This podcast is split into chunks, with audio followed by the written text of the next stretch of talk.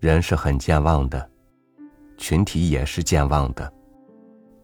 当一代人老去，新的一代人很难再体会过去了的疼痛，于是，老的苦难就重生了。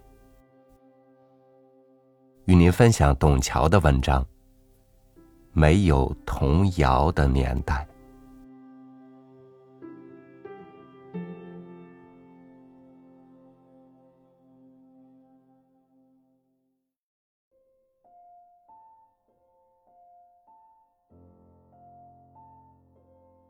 童年不再是清纯无忧的岁月。二次大战期间，大半个世界的孩子们。都在战机、枪炮和军服皮靴的号声、血光中长大。战后政经社会的转型，纵然带来了物质生活的提升，家庭结构却随着价值观的蜕变而显得脆弱虚浮了。婚变或死亡所造成的破碎的家，给了下一代的童年蒙上一层落寞彷徨的阴影。然后是资讯随着影像科技的发达传入千万个家的电视里，孩子们在悲欢离合的真假故事中早熟了。人类进入没有童谣的年代。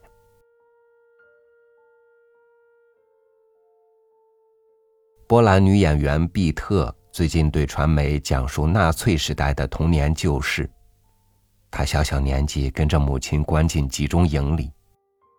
希特勒气数渐尽的时期，党卫军开始关闭一些集中营，分批杀掉营囚，毁尸灭迹。军队荷枪要他们排队走进一片树林，苏俄飞机突然飞过来向德军开火，比特的母亲拖着他，一个箭步扑倒在壕沟里，俯身趴在地上，死死把女儿压在怀里。飞机飞走了。卫队命令营球再往前走，他母亲装死，动都不动。一名卫兵踢了他几下，确定他中弹死了，转身跟整队营球一起走掉。比特的母亲紧紧抱着他，亲个不停，满脸是泪。我们活下来了。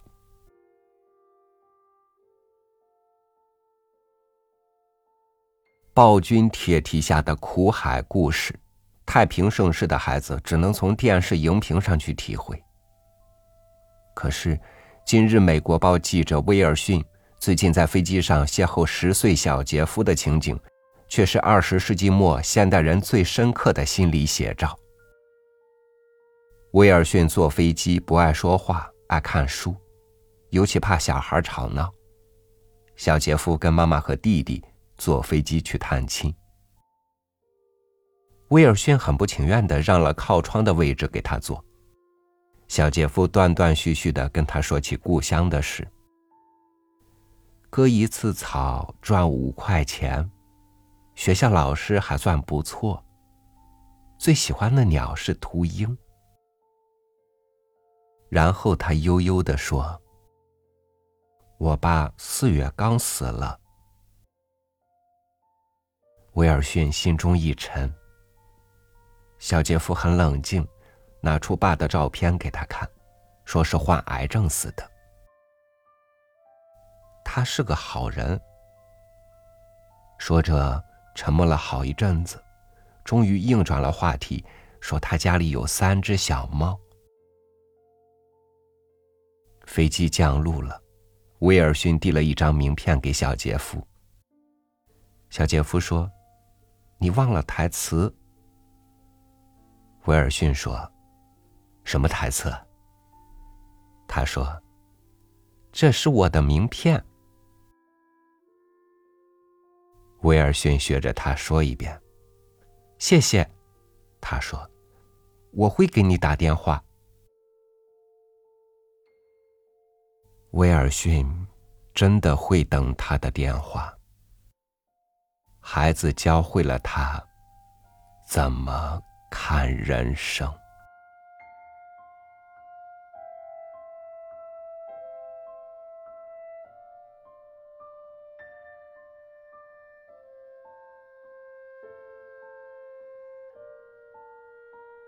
故事从不骗人只是有人不愿意去相信他。